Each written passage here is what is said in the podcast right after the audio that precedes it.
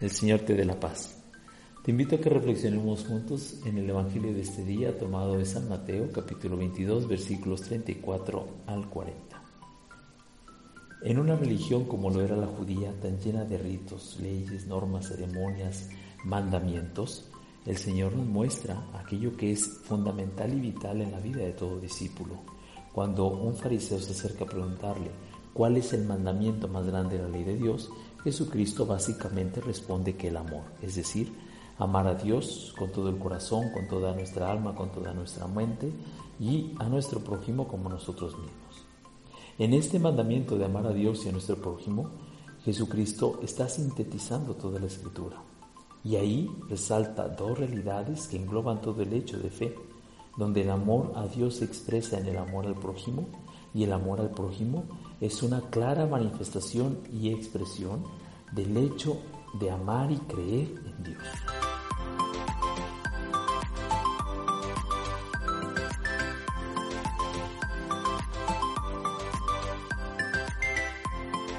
Jesucristo está utilizando aquello que es inherente a la vida de toda persona, que es amar.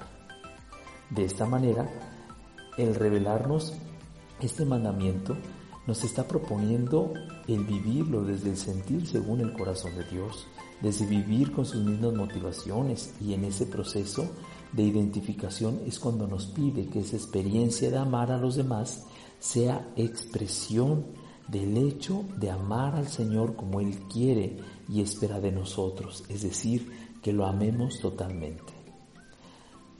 El mandamiento del amor es por tanto un camino de plenitud existencial y de felicidad, pues ahí nos hace ver el camino para encontrar el sentido pleno de nuestra propia vida. Por eso, este mandamiento no es solo una norma, sino es un estilo de vivir, un estilo de ser, un estilo de estar en relación con eh, Dios y con los demás.